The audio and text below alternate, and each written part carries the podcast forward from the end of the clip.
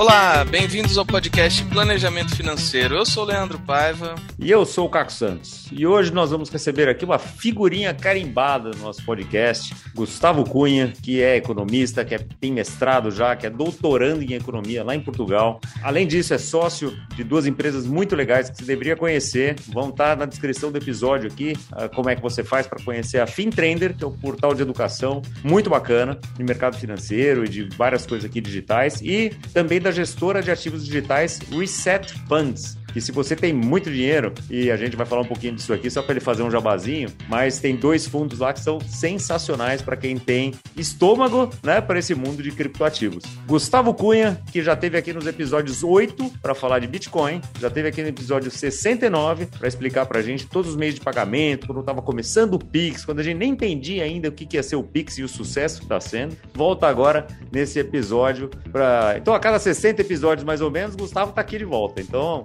a gente sempre falou, a casa tá aberta aqui para você. É verdade, Gustavo, tá sempre aberta aqui para você explicar pra gente essas coisas que só você sabe explicar para eu entender. Bem-vindo. Tá bom. Obrigado, Caco. Obrigado, Leandro. Prazer estar sempre aqui. Já posso até pedir música hoje, hein? Já, hoje já pode pedir música.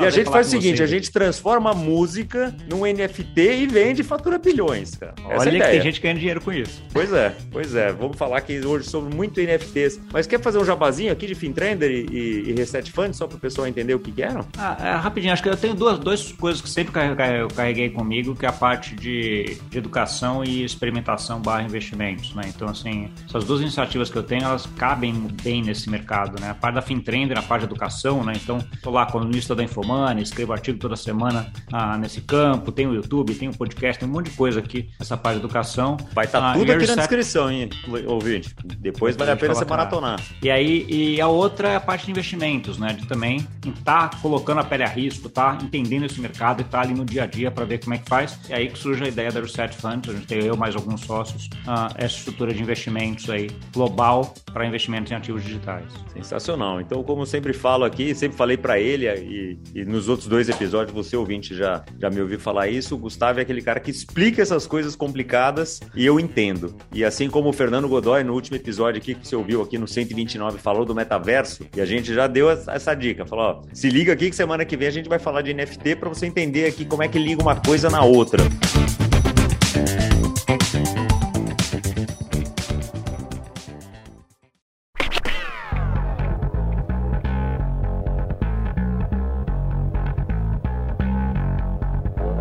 Gustavo, pra gente começar, NFT, Neymar aí comprou um macaco lá por um milhão de dólares, Justin Bieber foi na onda, esse macaco aí tá rendendo bilhões lá pro, pro tal do artista, tem gente casando agora e colocando NFT nessa história. Meu, conta pra gente assim do básico. O que, que é o NFT, pelo amor de Deus?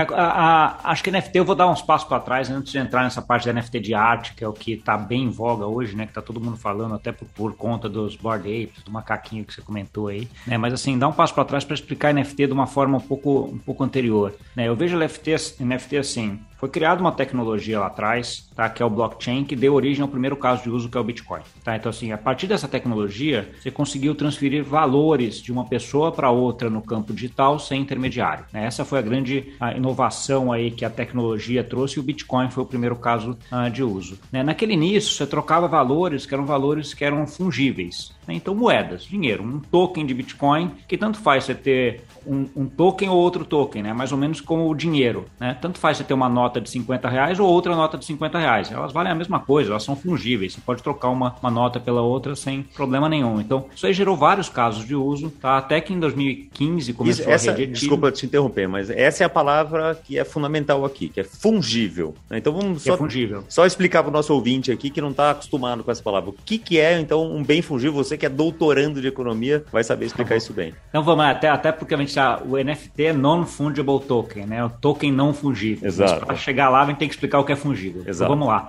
Fungível é uma coisa que pode ser trocada ela por outra coisa que é, tem o mesmo valor ou é igual. Né? Então, assim, aquele exemplo que eu dei na nota de 50 reais é a mesma. Tanto faz qualquer nota de 50 reais que você tenha, é igual, né? É a mesma coisa. Quando a gente está indo para outros itens e aí fazendo paralelo com token não fungível, é o exemplo que todo mundo dá, eu sempre uso também, é o quadro da Mona Lisa. É, o quadro da Mona Lisa é, um é, uma coisa não fungível. Só existe um no mundo que está no Louvre. Você pode até ter cópias dele, pode colocar na tua casa ali impressão dele, qualquer coisa, mas não vai ser ele. Ele vai estar tá lá no Louvre e só tem ele. Então, ele é um item não fungível. Né? Então, assim, essa é a diferença entre coisas. Então, quando começou a, o Bitcoin, blockchain lá, ela trabalhava com coisas fungíveis né, as criptos. O Bitcoin é fungível, o Ethereum é fungível, todas essas criptos. Você pode ter qualquer Bitcoin porque é a mesma coisa, porque ele é totalmente fungível. Né? Mas a partir de um determinado momento começou a, a onda dentro desse mundo de blockchain de colocar, colocar coisas aqui não fungíveis. E aí a mudança é gigante. Por que, que a mudança é gigante? Porque a maioria dos itens que a gente tem hoje na nossa vida são coisas não fungíveis. Né? Então, assim, a moeda, de modo geral, é uma coisa fungível. Mas o apartamento que eu tenho não é,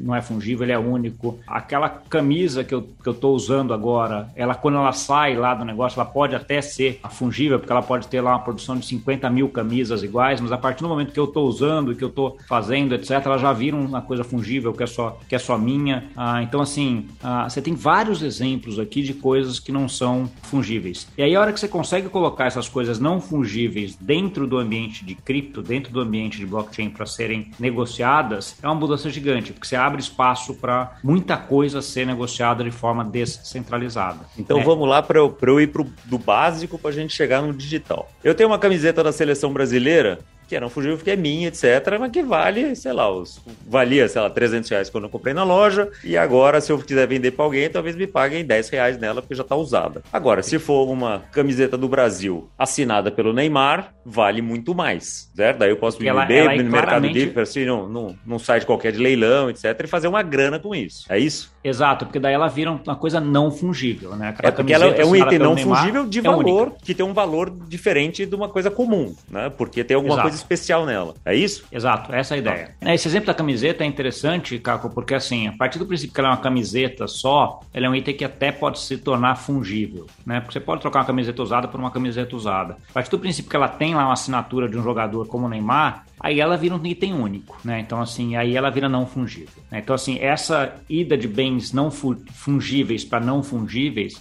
acontece o tempo inteiro. Né? Então, assim, tudo que é colecionável é, é, item que é não, não fungível. E acontece né? então, nesse assim, nosso mundo real aqui, que a gente vive. Né? Acontece no mundo real. Uhum. Né? E acho que a grande transformação que o blockchain traz é que a gente consiga fazer essa transição desse mundo real para o mundo digital. Né? Essa acho que é a primeira trans, trans, a transição que faz, que é as criptos, uh, o Bitcoin, Ethereum, eles fizeram isso. A gente começou a negociar valores na internet sem intermediários, que a gente não conseguia fazer antes. Né? Então, assim, agora a gente consegue trazer casos de uso de coisas não fungíveis também para esse mundo de, da internet. Acho que esse é o primeiro passo e por isso que eu acho que esse negócio está só começando, né? Porque isso daqui é simplesmente pegar o que a gente já faz e colocar no mundo digital. Né? A, exponencialidade vem no momento em que você conseguir fazer coisas e que já estão começando a testar que só cabem no mundo digital, que a gente não consegue mais fazer paralelo com o mundo, mundo físico. Tá, tô entendendo. Então, assim, daí a gente vai chegar na coisa da, da obra de arte, etc, que você falou, mas eu tenho um cliente, por exemplo, que é dono de uma galeria de arte. E ele tem lá vários itens não fungíveis, tem vários artistas, né, que ele tem que... E daí tem toda uma, uma questão de curadoria, né, quem que é o artista bom, quem que não é, e ele faz muita aposta, porque ele acaba comprando muitas obras de arte, faz um estoque disso, numa aposta de que esse cara vai valorizar um dia e que daí ele vai conseguir vender isso por um preço muito maior do que ele comprou, e, e para isso ele tem que é, fazer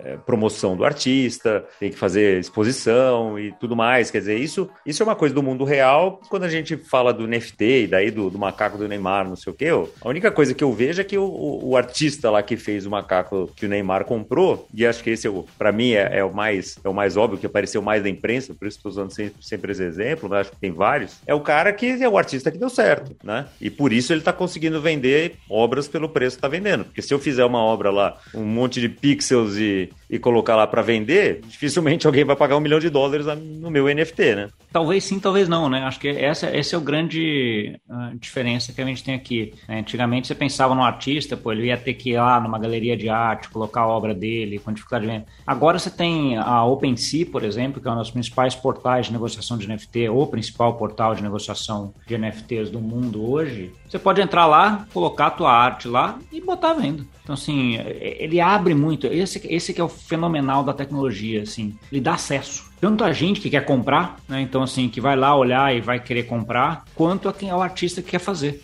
Entendeu? Assim, pensa você querendo fazer no mundo físico, você ia lá fazer, ou pintar, você ia pintar um quadro lá, e aí, pô, como é que você ia vender esse quadro? Né? Você ia colocar no grupo do WhatsApp, colocar numa galeria, etc. Tal. Aqui não, você coloca lá, vai lá no OpenSea, coloca, cria um NFT e coloca na plataforma para ser vendida, né? porque ela é um marketplace. Exato, e, o, o, exemplo desse meu cliente, ele fez exatamente isso, uma obra lá muito valiosa, que não tem mercado aqui no Brasil, ele mandou para Nova York para o leilão lá. Gastou a grana, assim, algumas dezenas de milhares de dólares, assim, de frete, de seguro, né? Porque é, como é um item fungível, mas é físico, etc. Você tem que tomar todos os cuidados, né? A embalagem dele, né? o transporte é super, uma coisa super precisa, tem que ser muito cuidadosa, etc. E chegou lá, pôs leilão, não vendeu, teve que trazer a obra de volta, gastou mais uma grana para tudo isso. E quando a gente fala de, de token não fungível daí, né? De é digital, é isso que você falou. Eu aperto o botão e o mundo inteiro pode comprar, né? A hora que quiser. Aproveitando essa, essa história do Caco, eu consigo,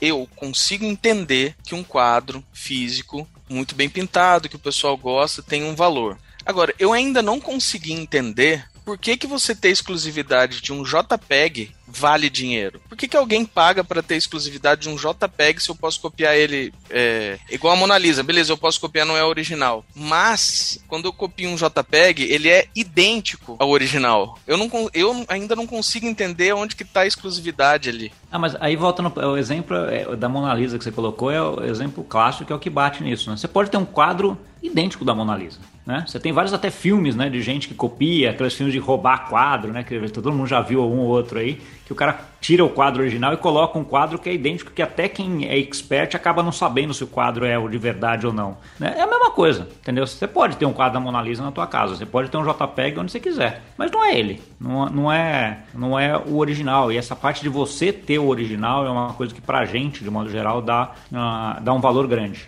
Né? Então, assim, ah, e acho que esse é o ponto. E o que você vê também, muito, acho que tem duas coisas em relação ao NFT que você vê que é uma tendência. Um, você vê os fabricantes de televisão já estão começando a ter, ah, dentro da televisão, a Samsung anunciou recentemente, ter aplicativos onde você vai tratar NFTs dentro da televisão. Então, assim, a televisão, no final das contas, não vai ser só para ver televisão, Netflix, etc. Ela vai ser uma exposição de arte dentro da tua casa. É um quadro, né? como você, você vai comprar um quadro NFT, na parede e vai ser um quadro na parede. Ah, isso né? já, então, assim, já é, né? Já está assim. Já é, cada você vez tem mais. alguns quadros é, de graça e você tem alguns que você compra. Exato. E esses que você compra vão ser NFTs, né? Se você comprar de maneira descentralizada. Se você comprar centralizado, aí você pode comprar da Samsung, de algum provedor tal. Mas se for de maneira descentralizada, né, onde, a, onde o, a posse desse quadro é teu mesmo e não de um custodiante ou de um terceiro, NFT é a melhor tecnologia para fazer isso. Aí eu acho que o segundo ponto daí é que eu falo que aí é um negócio transformador, é que com a tecnologia dos NFTs você, abre assim, nessa parte de arte só, tá? Não estou nem entrando nas outras coisas, porque acho que NFT, assim, para mim a definição de NFT é o que eu, que eu, falo que é a criação de, de escassez num mundo de abundância, tá? Então, assim, essa é, é, a, é a, coisa, porque a, a internet, por definição, é um mundo abundante e o NFT faz com que você consiga um, um, bem, alguma coisa escasso dentro desse mundo. Isso aqui cria modelos de negócio espetaculares. No caso de arte, por exemplo, uh, eu já vi alguns estudos que eles chamam de NFT dinâmico, que é o quê? Que é um quadro, vamos dizer assim, só que esse quadro se altera de repente de acordo com alguns inputs que ele recebe. Então, assim, o que eu vi, por exemplo, era um quadro de um menininho ficava feliz ou triste. E a definição de se ele ficava feliz ou triste era se o Bitcoin tinha subido na última hora. Então, assim, você ia botar na tua televisão um quadro onde olhava, você já olhava, sabia, pô, o menino tá feliz, Bitcoin subiu na última hora. Agora, esse é um de Bitcoin, foi uma brincadeira, mas pode ser um quadro onde você vai ter lá ah, o tempo, né? Se tá chovendo, o quadro tá chovendo. Se tá ah, frio, o quadro tá, tá frio. Se tá nevando, o quadro tá nevando. Então, assim, só olhar lá pra televisão, você já vai saber como é que tá o clima fora de casa. Assim, isso é o que eu consigo imaginar, mas o, o fenomenal ah, disso é que ele abre espaço aí para a criatividade humana que é, que é infinita, né? Mas isso que é legal, Leandro, porque você estava falando assim, não consigo entender o cara pagar não sei o que para ter um JPEG. Eu também não consigo entender alguém pagar 10 mil dólares numa garrafa de vinho, porque, né, mas eu não vejo valor. Alguém vê valor e paga 10 mil dólares numa garrafa de vinho, assim é verdade, como paga é numa obra de arte, assim como paga num disco raro dos Beatles e não sei das quantas. Então, assim, tem doido para tudo no mundo, ainda sobra gente para chupar cana, né, como dizia meu pai. Então tem essa, essa diferença. Eu acho que os gostos aqui diferentes acho que vão, vão ser, é que vão ditar, né, o valor das coisas, assim como é no, no nosso mundo físico, vamos dizer assim. Agora, Gustavo, eu só queria fazer uma, uma aproveitar a sua, não só a sua sabedoria do assunto, mas a sua capacidade de explicar, que eu acho fenomenal, para entender um pouco essa coisa do centralizado e descentralizado. como que eu entendo uma OpenSea é o quê? A gente está falando de mercado centralizado ou descentralizado? Porque daí é um marketplace, é como se eu fosse no, no mercadão municipal para comprar alguma coisa, ou então eu estou na rua e compro do cara que está na banquinha dele na esquina, que ele me vende direto a arte dele. É isso, assim, ou tem uma coisa mais filosófica aí do, da centralização em termos de Bitcoin, de NFT e tudo mais? É, eu, eu, acho que tem, tem, várias formas da gente ver a centralização. A OpenSea é, um, é uma forma centralizada de negociação, tá? Mas ela permite que você tenha o ownership na sua carteira para você. Deixa aí, vamos explicar pelo Bitcoin, que acho que talvez seja mais fácil. Né? A ideia do Bitcoin é que você conseguisse transferir, transferir valores ou Bitcoins de uma pessoa para outra na internet sem intermediários. Né? Então hoje você, com o teu celular, com acesso à internet aí onde você está, com uma carteira onde você tem algum Bitcoin, você pode passar para mim aqui, para o meu celular, aqui em Portugal, Bitcoin em coisa de 10 minutos, sem problema nenhum. Tá? Ou então, assim, eu posso é... ir via um intermediário, que é uma bolsa, pode via um exchange. Tá. É. Ok. Tá? Então, assim, a grande diferença que tem isso em relação ao mercado financeiro tradicional é que o mercado financeiro, assim, esse do Bitcoin, você transfere de você para mim. Tá no seu celular, na rede internet, para na rede do blockchain do, do Bitcoin, que está na internet, para o meu celular aqui, rede blockchain do Bitcoin na internet também. Então, assim, não teve nenhum intermediário nisso. Aí esse dinheiro, essa custódia fica comigo ou com você. Né? E aí, com todas as vantagens que isso tem, né? você pode fazer o que você quiser com ele, ah, e com todas também as preocupações que você tem em relação a ser hackeado, a perder a senha daquele acesso, aquele negócio todo. Tá? Isso é o que o Bitcoin permitiu. Como é que era antes do Bitcoin permitir isso? Você sempre tinha que fazer isso via intermediário. Então, assim, você não tinha custódia dos seus ativos. Isso é o que a gente está.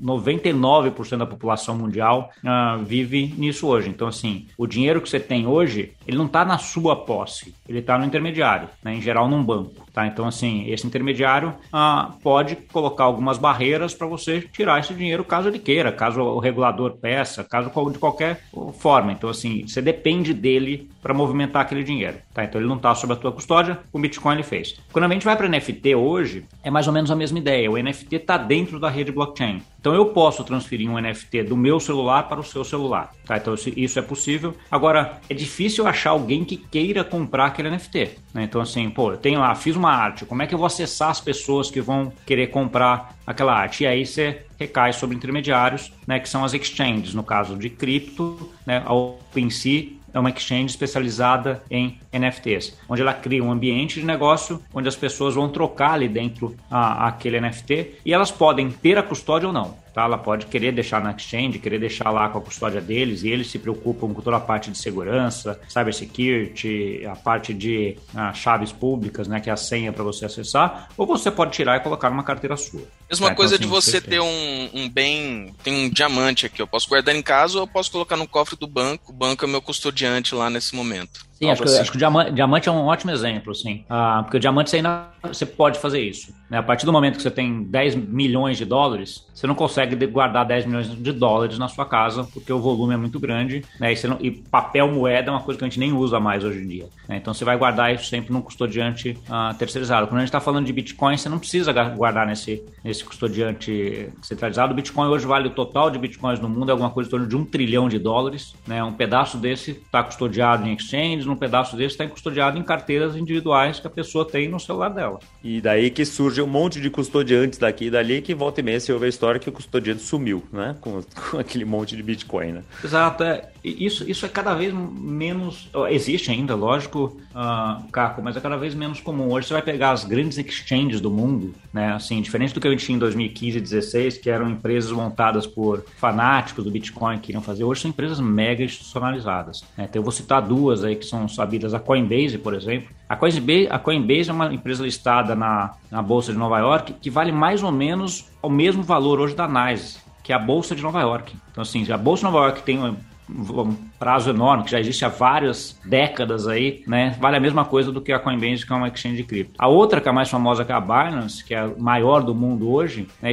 Não tem muito valuation dela, mas falam alguma coisa entre 300 a 500 bi de dólar que é o que vale a exchange. Né? Então você já tem intermediários dentro desse mundo cripto que são muito grandes. Né? Então, assim, dado o tamanho deles, dado todo o risco que eles têm, eles também montaram estruturas aí de salvaguardas que são bem, bem interessantes e bem robustas. E alguns deles eu, eu arriscaria dizer que são sistemas melhores em termos de controle de cybersecurity de, de risco de perda de, de chaves, etc., do que até o, os sistemas de banco hoje, de senha, etc. Então eles têm assim, tem algumas exchanges que têm acho que seis níveis de controle para você entrar. Nenhum banco tem, né? É, então fica a dica para o nosso ouvinte, assim, você vai comprar Bitcoin, você vai comprar alguma criptomoeda, etc. Em vez de comprar daquele cara da esquina lá, que é teu amigo e que está fazendo negociação, não sei o quê, vai para uma exchange organizada, vai para alguém, algum lugar, né, que você está colocando, assim como assim, você vai deixar o seu dinheiro num banco que acabou de abrir, que está na esquina, então o risco é muito maior do que você deixar num bancão, né, ou numa grande corretora. Então, gente, é, é o que eu gosto de fazer aqui, que eu acho que o Gustavo explica isso muito bem, que eu consigo entender, é sempre fazer esse paralelo do mundo real para o mundo digital. No final das contas, é tudo muito parecido, porque o OpenSea, para mim, é uma grande galeria de arte e outras coisas, né? É, mas é um mercadão lá de coisas, só que é digital. É, é, é isso, sim, sim. É, é, muito, é muito parecido.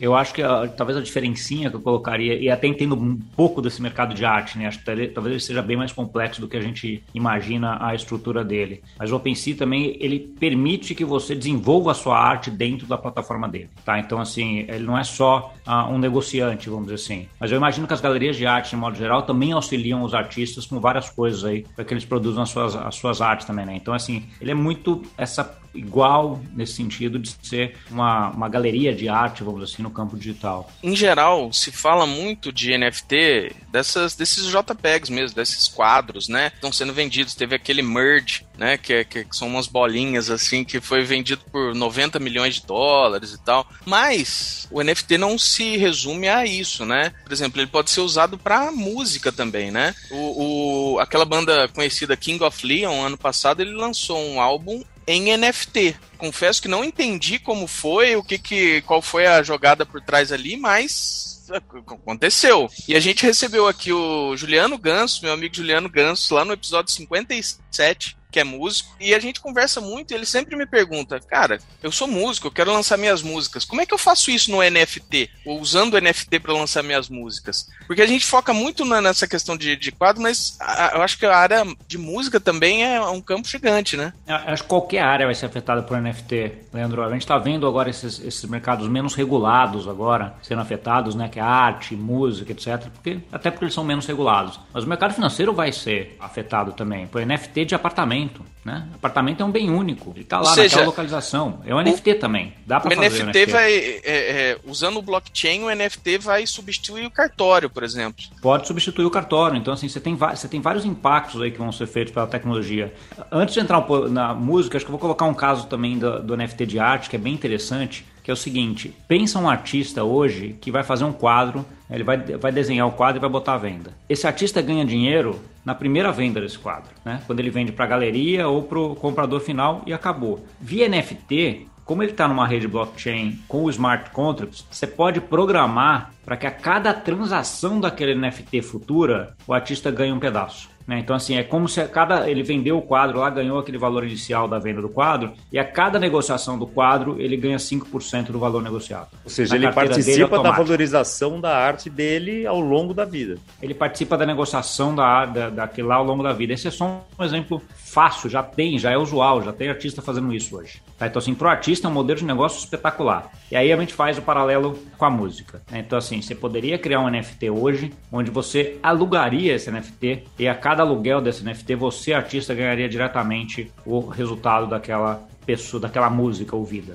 Vamos dizer assim, acaba com o ECAD, acaba com tudo, né? Que é um, um negócio que para artista hoje na parte de música é bem, é bem complexo ainda. Eu não conheço nenhum artista que saiba ah, exatamente qual o valor que o ECAD está pagando para ele, sabe? Sabe fazer o tracking daquele valor, se é exatamente aquele valor que ele deveria receber. É, e o próprio ECAD também não consegue ter um controle absoluto de todas as vezes que a música é tocada, como aconteceria Exato, então, no assim, blockchain. É super complexo e tudo. Exato. Com NFT, você consegue, uma das grandes vantagens do blockchain é que é tudo auditável, é tudo público. Né? Então você consegue fazer o tracking de todas as pessoas ou todos os agentes que acessaram aquela NFT daquela música ou daquela arte a qualquer momento. Então, assim, já tem muita gente estudando isso. A diferença aqui do NFT de música é esse modelo de aluguel, porque você não está vendendo aquele, aquele NFT. Então, assim, se fosse vendendo, esse modelo já funciona. Né? Então, você já consegue ganhar o artista, ganhar cada venda daquele, daquela música, ah, daquele token, daquele NFT. Mas se for no aluguel, ele tem que ir e voltar. Né? Então, assim, e aí tem muita gente testando alguns modelos em relação a isso, que eu acho que não vai demorar para acharem, não.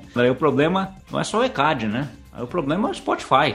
Né? Então, assim, o Spotify é um centralizador, né? Ele centraliza todas as músicas lá e faz isso. Se tiver isso descentralizado, ah, não.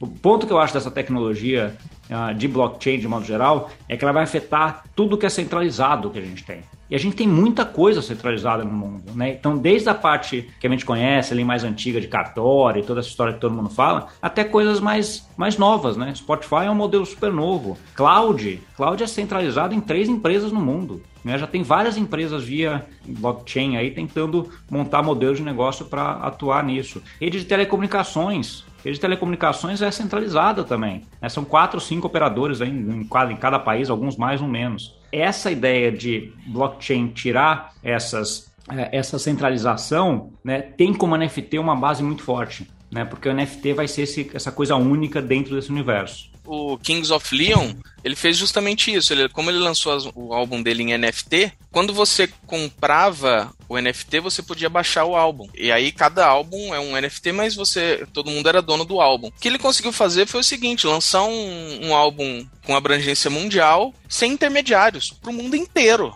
o mundo inteiro compra direto da banda. Não tem ninguém, não tem uma, uma, gravadora, não tem uma review Spotify. Não, não. Eu estou comprando da banda diretamente. Né? Olha o alcance que isso consegue, consegue ter.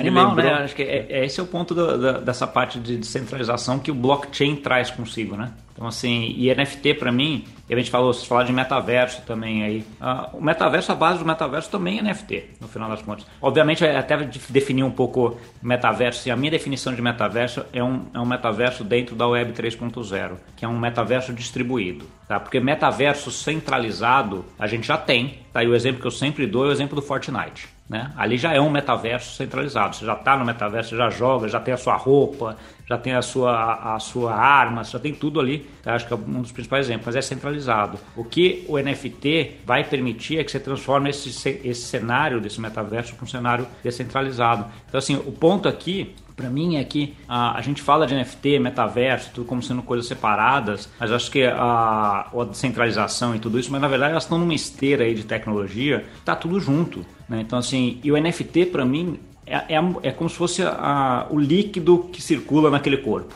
Tá? Então, assim, você vai ter um corpo ali que vai ter que vai estar em transformação e, e, ele vai ser o sangue que vai circular aí de alguma forma em vários tipos de sangue, né? A, B, C, D. Aí você vai ter NFTs, eh, várias formas de fazer, mas é um pouco essa a ideia.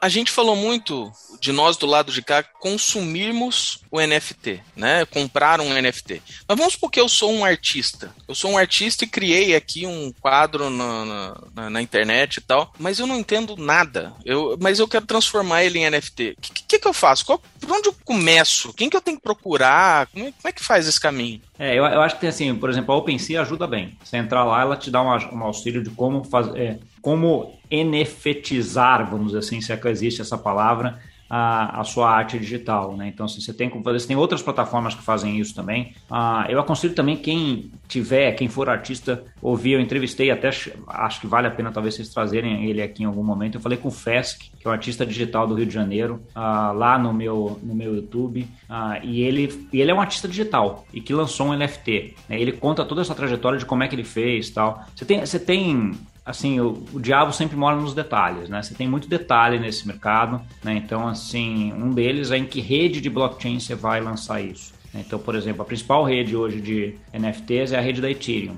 tá? que é uma, é uma rede que já está aí desde 2015, que é uma das principais infraestruturas públicas de blockchain do mundo. Só que ela é uma rede cara para transacionar. Né? Então, assim, para um Board Apes lá uh, que vale milhões, ok. Mas se você quer vender um quadro de mil dólares, pô, só o custo de transação de, de venda você vai pagar uns 100 dólares de transação, dependendo de do momento da rede. Então, assim, pode ser que não faça sentido. Aí você vai para uma rede Polygon, Solana e outras aí que podem fazer sentido. Então, assim, é, precisa entender um pouco de uh, desse mundo. Uh, e eu acho que as pessoas têm que começar a aprender ir atrás e ver, porque isso vai dominar o nosso mundo daqui a algum tempo. Né? Já está dominando, então assim, hoje a gente vê isso aí muito pelo esse auê de, uh, de NFTs, né, de coisa. Eu vejo muito essa indústria, até Leandro, quando a gente faz o paralelo lá, quando eu comecei a ver o mercado de Bitcoin lá 2016, 17, 15, 16, 17. Então, assim, só se falava de Bitcoin naquela época, ou era porque era alguma pirâmide, alguma scam, ou alguém que queria fazer alguma coisa errada. Né? Assim, era aquele absurdo, ninguém mexia, não sei o que lá. E quando eu olhei aquilo lá, eu falei, nossa, essa tecnologia é espetacular. Primeiro caso de uso que eu olhei lá, eu falei, cara, você consegue fazer transferência do Brasil para fora de, de, de um valor né, do Bitcoin em coisa de 10 minutos, quando o câmbio Hoje, ainda em 2022, demora dois dias. Você mandar dinheiro aí do Brasil aqui para a Europa, são dois dias para o dinheiro chegar aqui. Via Bitcoin ou via essa tecnologia, você faz isso em 10 minutos. Né? Se for a rede da Ethereum, em 17 segundos. É uma tecnologia muito potente. E assim, só que ela começa ali com todo mundo nesse away vendo alguma, alguma coisa que dá um hype. Né? No caso do Bitcoin, lá um hype não para o lado bom naquele momento. No caso agora do NFT, um hype que levanta a curiosidade das pessoas, mas ninguém entende por que esse negócio vale milhões. Né? O que, que acontece? Então, assim, mas nesse hype, quando você começa a olhar e cavocar um pouquinho embaixo do hype, né, da, você começa a olhar e fala assim, nossa, tem modelos de negócio aqui que são espetaculares. E aí o que você vê, no caso do Bitcoin 5, 6 anos depois, né, 2016, 17 para 2022, é que você tem NFT de Bitcoin hoje, né? Você tem vários fundos de Bitcoin. Você tem a uh, ETF de Bitcoin. Você, desculpa, NFT não, você tem ETF de Bitcoin. Né? ETF de Bitcoin. Você tem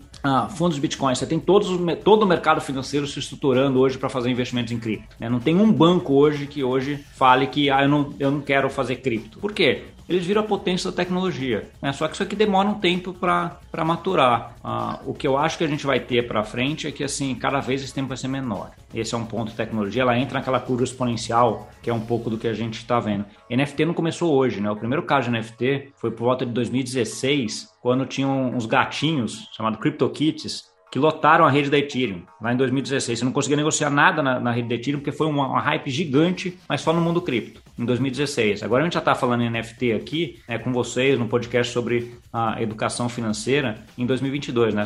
Passaram 6, 7 anos. Né? Tecnologia, 6, 7 anos é, uma, é, um, é infinito, é muita diferença. Né? Então, assim, o que a gente está hoje muito mais robusto para NFT e com casos de uso muito mais ah, importantes e acho que daqui 2, 3, 5 anos mais ainda a gente está muito próximo naquele momento que, que, que, a gente chama do momento da singularidade, né? Que você começa a, a fazer coisas aqui dentro que já não são copiáveis no mundo tradicional no mundo físico. Coisas que só sobrevivem dentro desse mundo cripto. Acho que não vai demorar muito para a gente começar a ter vários casos de uso nesse sentido. E aí é aquela hora de, exponencializar, né? Aquela hora que toma o nosso dia a dia e a gente nem vai ver já vai estar tá usando NFT. É, o nosso ouvinte ouviu bastante disso, a gente falando no episódio anterior lá no 129 com o Fernando Godoy, quando a gente falou do metaverso. E é isso, né? Porque para a gente ainda é uma coisa muito nova, né? Eu, eu comentei, Gustavo, naquele, no começo daquele episódio com o Fernando, quando eu estava estudando para poder fazer perguntas sobre metaverso não sabe nem fazer pergunta, que eu me sentia um pouco a minha avó quando surgiram os caixas eletrônicos. Falei, puxa, esse negócio de entrar numa casinha lá, colocar uma senha, isso é meio complicado, cara, né? Mas eu acho que a gente tem que estudar mesmo, tem que, tem que saber, porque é uma coisa que tá aqui, vai ficar, vai avançar e vai ser muito rápido. Eu gosto muito de um cara chamado Tom Bilio, que tem feito um,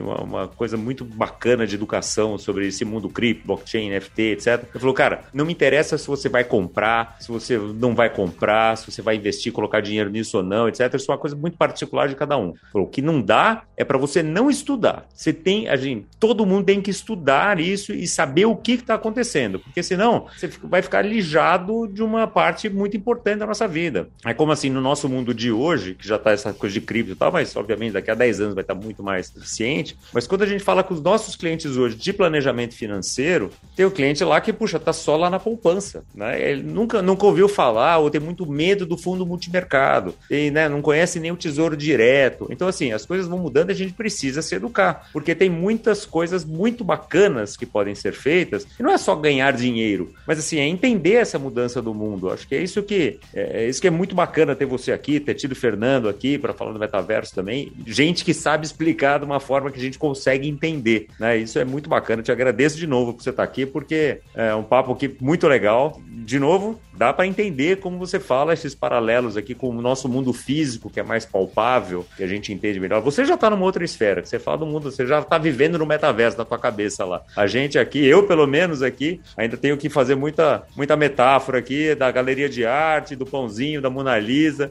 porque senão eu não, não entendo. Ah, mas essa é uma preocupação que a gente sempre tem que ter, né? De como é que, como é que a gente tangibiliza e como é que a gente entende, né, Caco? Então, assim, eu, eu sempre também tento, na medida do possível, colocar um paralelo na parte física na parte que eu conheço, até para entender bem o que está que tá acontecendo fazendo, né, e como professor, tá, do, palestrante, etc., também conseguir explicar isso, né, de uma forma que as pessoas ah, consigam entender. E eu concordo plenamente contigo, acho que assim, o que não dá para a gente é ficar parado, né, então assim, a gente vai viver aí muito mais do que nossos pais, nossos avós, etc., e vai fazer transições de carreira muito, muitas aqui. Né? Então assim, eu, como a gente está numa época de exponencialidade de tecnologias, né, as tecnologias estão crescendo muito rápido, né, então assim, você ficar parado, imagina alguém que aquela história também sempre vem em filme também. Congela alguém há 20 anos atrás e traz o cara para hoje. Cara, esse cara, a casa caiu. Esse cara, por exemplo, uh, ah, para pegar um avião, né? Antes você lembra, você pegava avião, você pegava aquele papelzinho que você entregava o papelzinho ali pro cara no começo do, da, da, entrada do, do check-in ali. Não, você tinha que chegar meia hora mais cedo no aeroporto para fazer o check-in, para pegar o papelzinho, para poder mostrar o papelzinho, né? Isso. Agora entendeu assim? E você mostrava o papelzinho para alguma pessoa. Hoje não, é uma maquininha que você bota lá com um leitor, um código de barra para depois libera e você passa. Na o check-in que você fez em casa. O check-in que você fez em casa. Cara, esse cara ia chegar hoje, é, é quase aquele, aqueles filmes né, do Homem das Cavernas voltando e olhando e falei, caraca, o que aconteceu? E estamos falando de 20 anos. Isso aqui que a gente está falando, você fala de planejamento financeiro também, a gente é CFP lá, a gente vê muita coisa disso também. A ideia de clientes que só queriam reuniões presenciais. Né? Então, assim, você tem várias caras de planejamento financeiro. Pô, adorar, mas eu quero que você venha presencial, quero que você venha presencial. Quero... Cara, ok. Tem um ganho grande de ser presencial, sim. Acho que faz sentido algumas reuniões serem presenciais. Cara, mas acho que hoje, fazer todas as reuniões presenciais né, já não faz tanto sentido para ninguém, nem para o cliente. Né? Então, assim, ele não quer ficar se deslocando para ir, ou ele não quer ficar em determinados locais. Obviamente, tem a galera que tem ainda um pouco de restrição em relação a isso tal, mas você vê já esse movimento e a pandemia ajudou muito isso. Todo mundo Acelerou, se digitalizou claro. e, e deu acesso. Né? E tem a parte muito boa, né? Que é isso aqui. Nós estamos cada um numa cidade aqui, falando, um país, você um num outro país, é? Eu estou num outro país, gravando um podcast que vai dar acesso para uma porrada de gente no Brasil inteiro, né? Que vão aprender e vão, e vão gostar e vão entender um pouco mais sobre isso, né? Então, assim, a, acho que esse mundo traz coisas muito boas, mas a gente tem que sempre estar tá se atualizando, sempre aprendendo, sempre buscando informação. Concordo plenamente contigo. É o tal do long life learning que agora, né? A gente não pode parar de aprender em nenhum momento.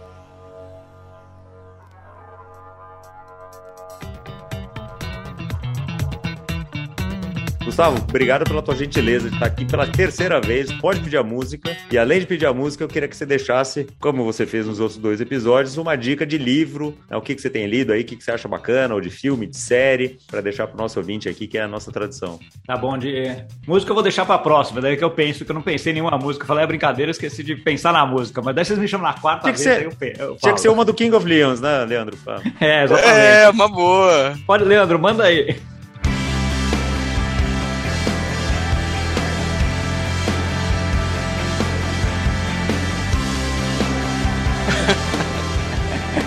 Em relação a, a, a, livros, eu li, eu li um recentemente chamado Psicologia do Dinheiro, né, que acho que até vi que você leu também, uh, que acho que é um livro que chacoalha bastante os conceitos técnicos e, e que a gente tem em relação a, a dinheiro. Né, acho que ele coloca de forma bem fácil aí o que, que a gente, como é que a gente deve lidar com dinheiro, a parte importante do dinheiro, etc. Eu acho que ele tira um pouco daquela teoria e daquela parte mais complexa de administração, economia, que é mais difícil, explica de um jeito fácil, né? E com alguns conceitos até que não são exatamente os mesmos da que a gente vê em economia, mas acho que é uma coisa que é, que é bem interessante para a gente pensar sobre isso. Uh, um livro mais leve também, que eu sempre indico, é um chamado, eu nem sei se tem em português, mas em inglês ele chama The Infinite Machine, né, A Máquina Infinita, que é a história da rede Ethereum. Tá? Então, assim, é um livro relativamente fácil de ler, conta a história aí do Vitalik, que é o principal cara da... Vitalik Buterin, que é o principal cara da, da rede Ethereum. Né? Diferente da, Bit, da Bitcoin, que tem lá o Satoshi, que ninguém sabe se é uma pessoa, um grupo, etc. No caso da rede Ethereum, você tem esse cara. Esse cara, para mim, é digno de, de vários prêmios.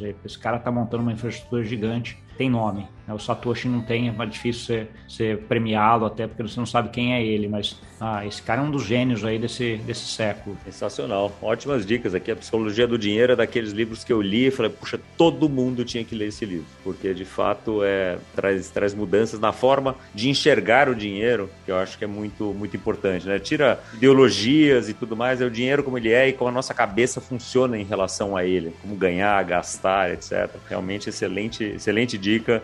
Ouvinte, vai nessa, muito boa Infinite Machine, para quem também quer entender melhor como essas coisas todas são criadas, já vai para minha lista aqui. Gustavo, muito obrigado pela tua gentileza, né, pela sempre uma honra receber você aqui. Obrigado por todas as explicações. Foi muito bom poder entender mais desse desse universo que é tão novo, mas que vem para ficar. Eu que agradeço e contem comigo, cara. Sempre um prazer conversar com vocês sobre esse assunto aí e trazer conteúdo aqui para esse podcast que é um mega sucesso. Eu escuto bastante também, viu? Que bom, que bom. Fico feliz. E para você ouvinte que está sempre aqui com a gente, comente nas redes, coloque suas ideias, coloque seus pedidos, o que, que você não entendeu, o que, que você quer ouvir a mais, quem que você quer ouvir. Vamos atrás aí do, é, do FESC para entender dele também como é, que, como é que funciona esse outro lado. E, ouvinte, esteja com a gente que semana que vem tem mais podcast Planejamento Financeiro para você. Obrigado.